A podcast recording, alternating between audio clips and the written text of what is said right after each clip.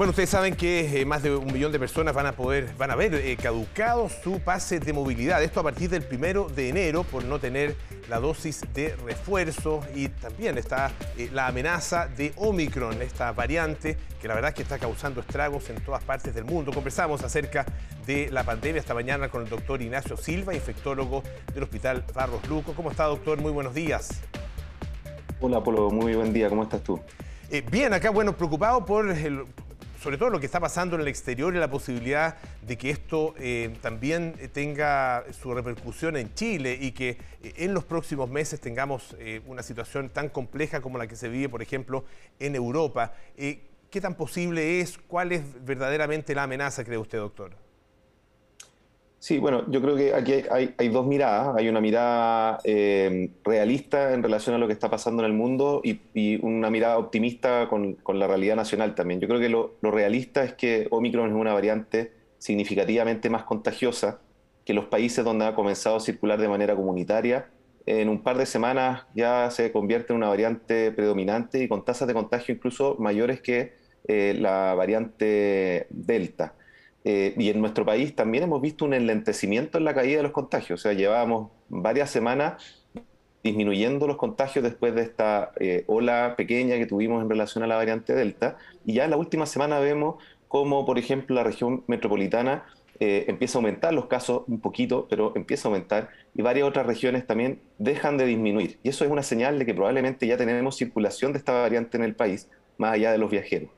Y la mirada positiva, optimista, es que sí se ha visto que esta variante genera cuadros menos graves y que eh, las personas que están vacunadas eh, tienen protección contra esta variante. Y, aquí es clave eh, la tercera dosis o la dosis de refuerzo, porque sí se han visto diferencias significativas entre aquellas personas que tienen tres dosis versus las que tienen dos. Y por cierto que aquellas que no están vacunadas son los que están en mayor riesgo de contagio y lo más grave de, de hacer un cuadro severo, requerir hospitalización o UCI. Ahora, eh, ¿cómo se va dando, doctor, la, pérdida o la em, disminución de la, inmunidad eh, que tiene una persona eh, en la medida en que va pasando el tiempo desde que se puso la primera dosis, la segunda e incluso la tercera? hay varios elementos que hay que considerar. algunos estudios, y hay varios que están en curso ahora después de la tercera dosis, que miden la cantidad de anticuerpos que se producen después de una vacuna y uno puede ir midiendo eh, cómo se van, cómo van disminuyendo estos anticuerpos producidos por la vacuna. Eso es una forma de medirlo, eso solo mide una parte de la inmunidad porque también hay otras células que participan que habitualmente no se miden y que son en general las que generan la memoria. Y lo otro es ir mirando el comportamiento de los contagios.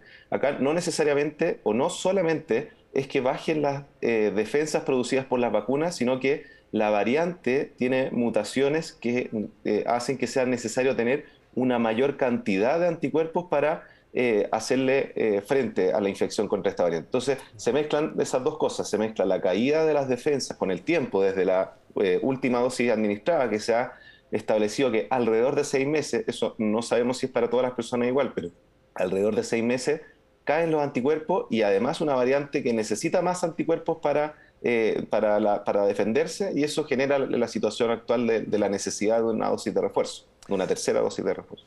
Claro, y, para evitar, eh, por supuesto, que eh, la gente esté con, su inmunidad, ¿no es cierto?, demasiado eh, disminuida durante periodos largos de tiempo, eso va a implicar que, si uno, lo proyecta, digamos, en los meses que vienen, va a implicar un proceso muy intensivo de vacunación para, para el refuerzo, ¿no es cierto?, de las personas que van ya cumpliendo con el plazo y después ya a mediados de año un nuevo proceso, ¿no? Porque finalmente, si que, si que esto sigue de la misma manera, ah, va a ser un poco un cuento de nunca acabar. Eso es un muy buen punto, Polo, lo que tú, lo que tú comentas, porque eh, me parece hasta ahora evidencia para una tercera dosis, o la dosis de refuerzo, que hoy día la que tenemos muchos, eh, eh, todavía personas pendientes en el país, esa evidencia existe y es clara, o sea, la diferencia es tremendamente significativa.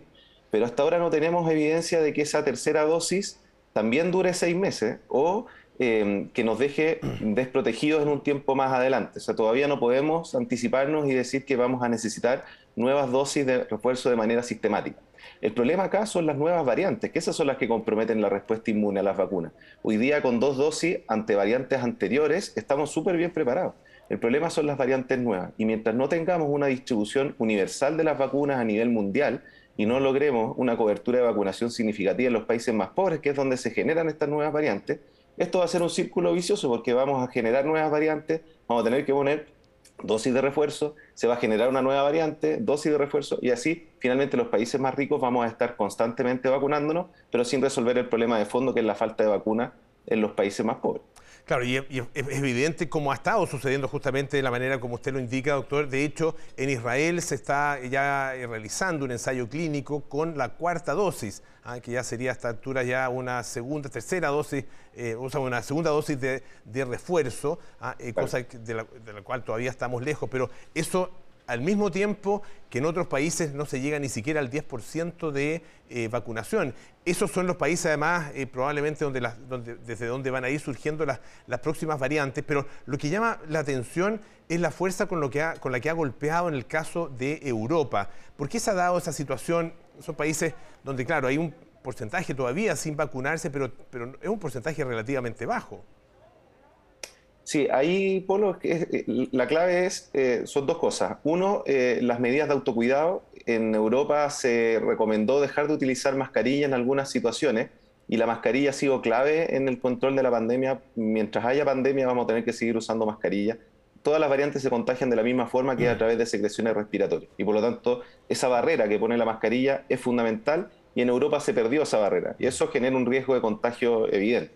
Y lo otro es que en Europa tienen una buena cobertura de vacunación con dos dosis, pero Omicron eh, necesita un refuerzo, necesita esa tercera dosis para, eh, para marcar la diferencia. Y ahí están las dos claves que, nos diferencian a Chile eh, de, países europeos y de Estados Unidos, es que nosotros hemos mantenido dentro de todo un muy buen uso de la mascarilla, incluso en lugares abiertos, en lugares públicos, eh, y, que tenemos muchísima mejor cobertura con dosis de refuerzo que países europeos. Y ahí eso va a marcar la diferencia en el país. Pero por supuesto que eso no, no, nos asegura nada. Tenemos que mantener una serie de conductas que ya conocemos bien y que no las tenemos que olvidar para evitar llegar a una situación como la que están viviendo ellos, que es, realmente impresionante los aumentos de las curvas de contagio en Europa.